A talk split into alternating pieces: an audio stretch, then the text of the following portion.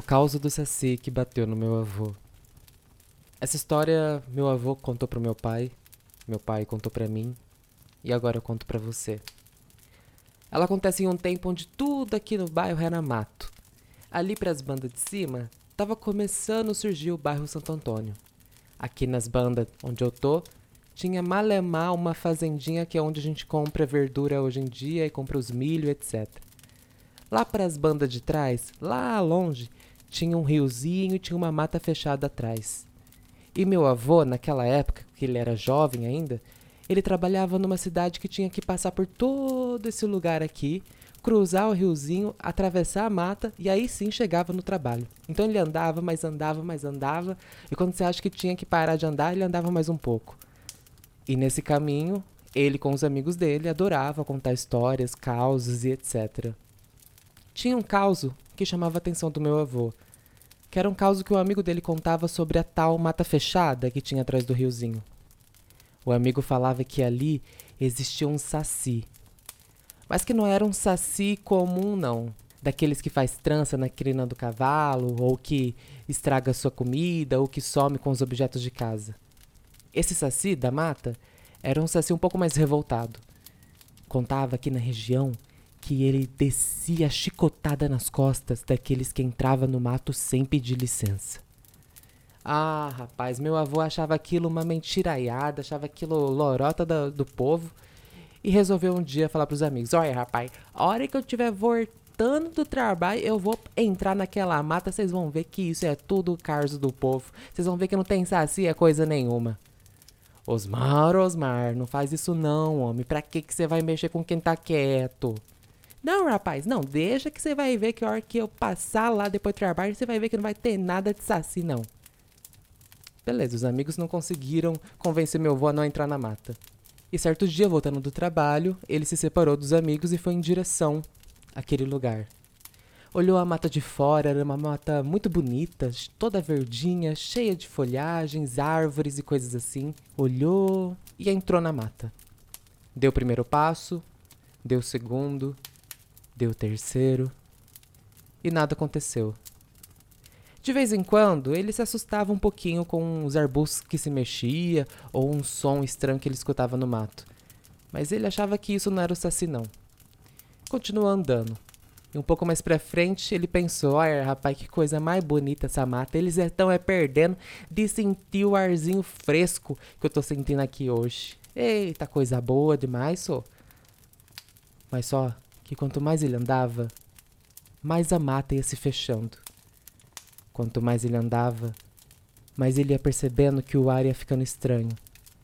Em um certo ponto da mata, ele começou a escutar uma coisa estranha. Começou a escutar um assovio.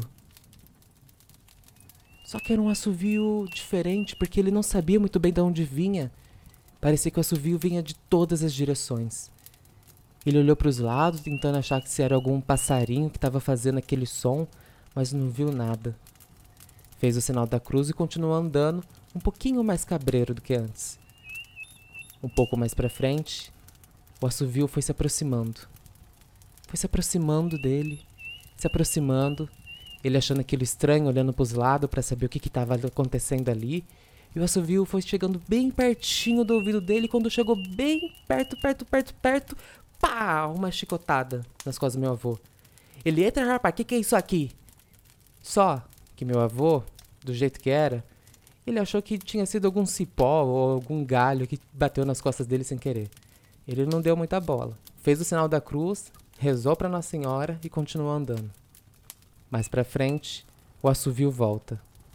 Dessa vez ele ficou com medo. O assovio foi se aproximando, se aproximando, se aproximando e mais uma vez, pá, nas costas do meu avô. Aí sim que ele saiu correndo. Saiu correndo sem nem olhar para trás, o assovio vinha se aproximando e pá, outra chicotada. Ele foi tirando os galhos da frente, tentando não, não tropeçar. O assovio vinha se aproximando de novo e pá, outra chicotada. Ele só parou de correr quando ele chegou em casa. Chegou aterrorizado, completamente com medo daquela história do que tinha acontecido ali. No outro dia, os amigos dele perguntaram: E aí, seu Osmar, o que aconteceu lá na mata? O Saci te bateu mesmo, rapaz? Ele olha, homem do céu. Eu não vou te falar nada não, mas eu vou te mostrar. Então meu avô foi e levantou a camisa dele para mostrar as costas para os amigos. E para surpresa dos amigos, as costas do meu avô estava toda machucada, cheia de vergões, cheia de cortes das chicotadas que o Saci havia lhe dado. Depois desse dia, meu avô nunca mais duvidou do que o povo contava. Essa história que você ouviu é uma história realmente que aconteceu com meu avô.